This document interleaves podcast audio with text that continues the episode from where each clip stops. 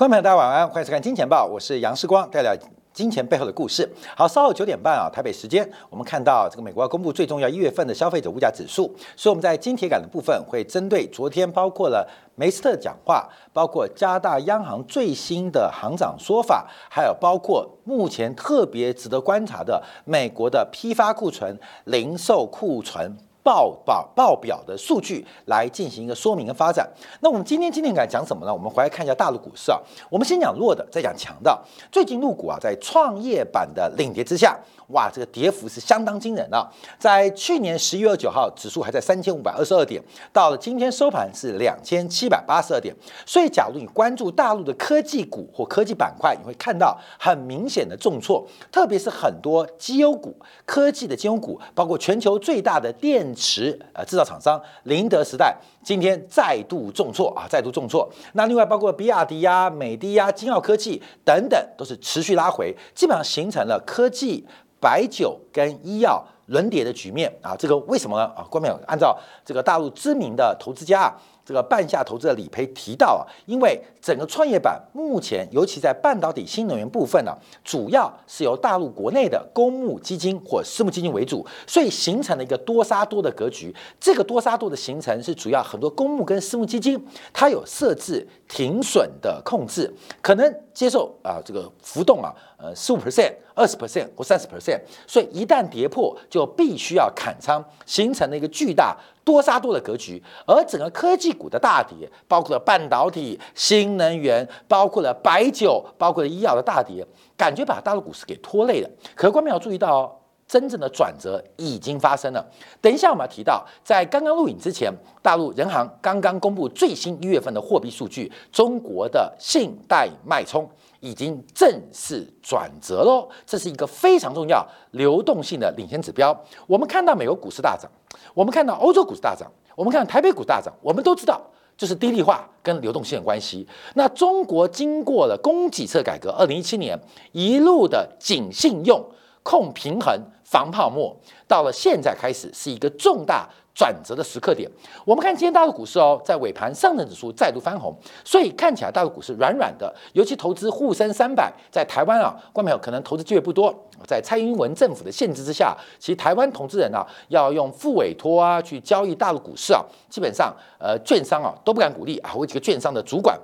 就跟我讲说，哎，为什么副委托不推广一下？他说啊，这是政治不正确啊，基本上，所以基本上台湾投资人就买些 ETF，但沪深三百就受到了白酒、医药、新能源、半导体拖累，感觉表现不佳。可事实上，最近啊，其实大陆股市正在逐步的转强。像今天啊，除了什么大金融板块啊，等一下我们提到，我们在呃过年之前特别提到了两档重量级的。领先指标，一个是中国最大的保险公司平安人寿啊，平安保险股价已经创下新高。另外，包括我们特别提到的阿里巴巴，作为一个零售业的代表，利空不跌。我们昨天节目特别提到，再度在这两天出现大幅转强。好，这其次啊，重要的是今天大陆出现一个非常明显跟团结的方向，这有巨大的暗示意味哦。从机场。涨到了免税店，从免税店涨到了旅游，涨到了酒店。那特别是中国的航空股飙涨，航空业飙涨，这代表什么意思？也就是新冠疫情在困扰全球两年之后，应该已经要落幕啊，即将做结束。这跟打不打疫苗，我们可以证明，从实证的科学来讲，没有关系。没有关系，世光对于啊这个新冠疫情，我认为啊这是一个人类自然的一个病毒的变异，是个大型的流行病。那只是经过过去几年的高度的政治。包装啊，包装包装。那各国政府又很喜欢掌握权力啊，掌握权力。像基本上，你每天交代你的行踪，光没有，你老婆都不会交代你行踪。可是现在，哎，大家乖乖扫各样的条码、各样的二维码，都把所有行踪交给政府。政府就是不断的扩张权力，政府有扩张权力的一个倾向。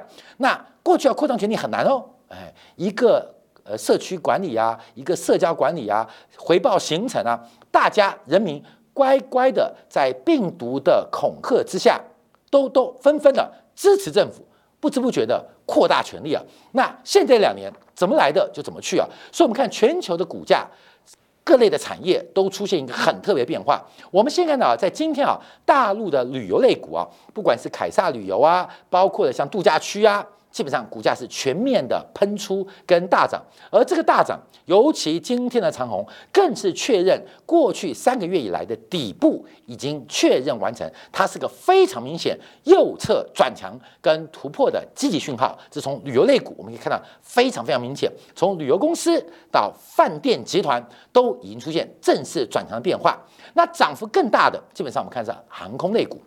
最近啊，包括台湾的航空股也在转强。昨天我节目有提到，按照最新全球的这个航运联盟所公布的这个呃座位数量啊，很明显到今年四月份应该就回到新冠疫情之前。可是啊，全球有几个城市目前的班次的座位数仍然远低于新冠疫情。三个啊，根本就是台北、香港、新加坡，还有东南亚一些经济地区、呃经济体，还有一些国家或城市啊。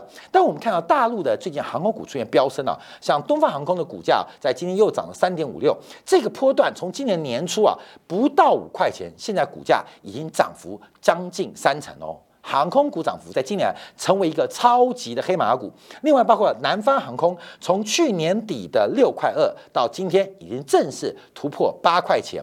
另外，三大航空另外一家，包括中国国航，也从去年十月的低点七块二到今天已经来到了十一块钱。所以从旅游。从饭店到机场到航空公司，股价全面的一个抬高，这要特别做观察。所以我们也提到，呃，东北亚航空公司啊，特别以中国为主力啊，过去每周是以增加每周增加将近四百万个座位的速度在扩张哦。中国成为过去这一两个月当中全球班机班次跟座位提供增量最多的国家。一周加增加四百万个座位，这速度是非常非常惊人的，所以现在也反映在这些航空公司的一个股价身上，流泪股当然也不在话下。好，另外我们看到这个全球最大的机场免税的这个免税店啊。中免啊，中免啊，中免。那股价在今天啊，也是大涨了百分之五点三六。这个股价基本上也形成一个破底翻的格局啊。这个之前啊，从去年的五月二十八号三百四十九块一路跌到一百八十五块，股价几乎是腰斩。我们过去整年都提到中国资产别碰，在信贷收缩的过程。在紧信用防泡沫过程，中国资产任何的高点都是泡沫。其实去年上半年很多人不相信啊，还有下半年啊不相信人都不讲话了。你看，以中缅集团从原来白马股三百四十九块跌到一百八十五块，现在开始重新出现了一个反弹的动作。那到底我们提到天下武功唯快不破，不破天下的投资唯低不破。你只要买低，看到没有？可能会短时间被套牢。但基本上长期会有一个非常非常显著的正面的期量期望或报酬啊。好，那我们就回来看呢 c o m m o n i t y 啊，目前的一个发展，因为按照这个 c o m m o n i t y 的一个发展变化，市场是一个效率的反应的一个领先的场所。所有在资讯透明的情况之下，内部交易人或知情者会用他们的财富的未来期盼，做出一个正确的选择。尤其在低档哦，因为低档，所以 COVID-19 目前对于全球股市的影响是不是越来越淡了？这是我们可以特别做留意的。好，在昨天呢，这个瑞典正式宣布疫情结束，今年今天起啊，取消所有的限制啊，所有限制，瑞典取消所有为数不多的限措施，并停止了大多数 COVID-19 的测试。好，各位朋友，只有瑞典吗？当然不止，当然不止，包括我们看这礼拜韩国宣布放轻了清零措施，取消了检测。也不再追踪轻症者，开始来了，关门来了。我认为 COVID-19 本身啊，它的死亡率就不高，关门有死亡不？因为全球你从全球人口的死亡数知道啊，当然这个呃得到新冠疫情的死亡率，死亡别人不高，百分之二哎，好高好高。关门这是一种疾病，可是你看全全世界的死亡人数，在过去两年的这个防疫措当之中，死亡人数不增反减呢，不增反减。所以，只要对人类寿命的延长啊。COVID-19 呢相关的政策跟措施，让人类的寿命反而延长了。那我一直强调，世光的主观立场就认为说，这个 COVID-19 是被政治化的结果。在台湾非常非常荒谬的地方，你像瑞典就了不起啊，关没有？假如你是个右派，假如你是个自由开放、尊重人权的一个社会价值观，就应该学瑞典，不应该有什么实名制，不应该有什么检测，不应该什么追踪，也不用戴口罩。根本这就是右派逻辑，根本右派逻辑就是个人主义。那你是集体主义，像中国、像大陆，那就应该管制。这是我们的选择，不要一边喊自由独立，一边喊实名制、喊全民检测，根本这是很荒谬的事情。所以这个反映出来，对于股价的变化跟影响即将真相出头啊，真相出来，这就是顶层政治人物，呃，这个剥削底层或掌握或。吸收创造权利一个机会。好，我们看东南亚国家现在也开始开放边际啊，包括澳洲开放边际了，包括的英国、包括瑞典都开始取消防疫的限制，所以全球的股价在这边已经开始出现一个非常显著的一个变化。好，另外我们也看到，因为全球的疫情人数虽然暴增，可目前来讲应该已经到了一个最终的变化跟结果，所以现在我们要面对一个后疫情的时代。这个后疫情时代，有的会变，有的不会变。在意识形态产生过程当中，可能我们对于社会的生活方式从此会有改观。那另外，新冠疫情再加上全球东西方的政治摩擦，从过去的效率追求变成信赖度的掌握，这是我在节目当中特别提到，一个是追求效率，一个是追求信赖度。那用企业的立场，效率代表的是低成本。信赖度代表是稳定的供应链，那这是中间的差别，就是成本逻辑嘛啊，成本。我之前举过核电厂逻辑，为什么核电厂其实技术没什么突破，为什么越来越贵？就是为了呃呃避免那个千万分之一的可能风险，投资了大量的这种呃呃成本来防止那种千万分之一风险，使得核电的成本越来越高。那这是信赖度。那你要追求高效率，你就不用干这些东西。所以效率跟信赖度的冲突是在后新冠疫情当中可能会有点改变。它有人个人的生活方式，它也有政治的变化，还有外交的关系啊。所以大家特别做关注跟期待。好，最后我们要提到一下。就是今天公布的最新的数据啊，就是有关于啊大陆所公布的一月份的货币供给数据。一月份的社会融资的这个规模啊，总总金额是来到了，我这边看是六点一七兆人民币，六点七就是增量增量。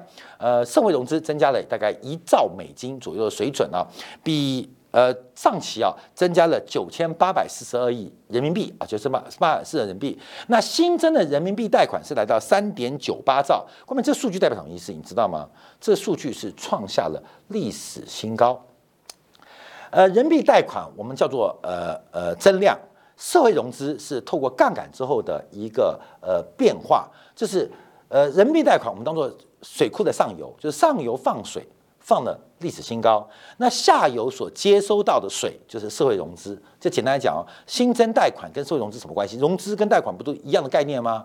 那新增人民币贷款是从商业银行所发出来，呃，基础发动的一个贷放，就是所以当做上游嘛。长江三峡大坝放水，放多少水？放了三点九八兆。那上海。啊出海口接受多少水是社会融资，你就让它当做观察。那为什么这种变化？因为中间有杠杆，有信用杠杆，有商业杠杆，也有银行自身发动的杠杆等等的原因，让这两个数据不一样。可是我们现在观察啊，社会融资第一个是大增，就是社会所接受到的流动性是暴增的。一个月增量是一兆美金，那另外上游的放水是高达三点九八兆，比上个月度增加了三千九百四十亿，创下了历史高啊，历史上最高的变化。所以我们可以看到，现在中国正在全面性的进行一个宽松的环境，进行宽松环境，西方国家正开始做紧缩。在所有的价格都不过是一种货币现象，就是一种流动性的现象。那已经来到强弩之末，可另外一个也是强弩之末，就是空方的强弩之末。在中国来讲，它的流动性正在转为宽松的转折。所以你可以同样解读，美国要加息，为什么美股突破跌破之后反弹还那么有力呢？看到没有？那就是最后的尾声嘛。因为货币政策的紧缩需要时间慢慢发酵。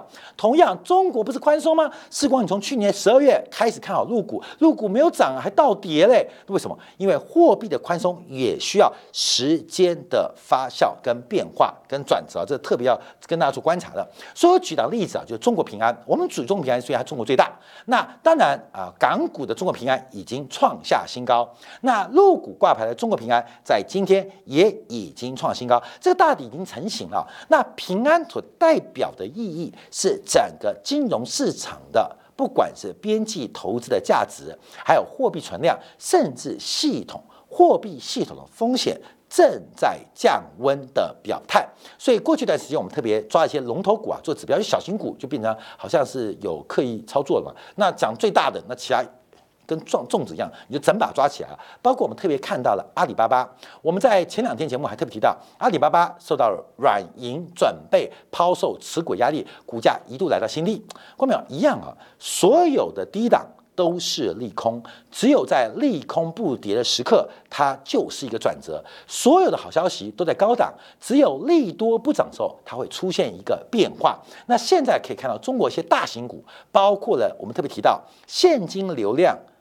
创造的企业，包括现金存量巨大企业，都会成为观众可以特别来做关注跟掌握的方向。所以，我们看今天从中国的新增信贷数据，还有人民币贷款的数据，那可以看到中国的货币的信贷脉冲正式开始出现非常剧烈的转折，而这会是股市一个非常重要的支持跟领先指标。观察的方向，好，感谢大家收看。稍后我们要在今天部分特别关注，因为等一下九点半，美国要公布最新的消费者物价指数，怎么看呢？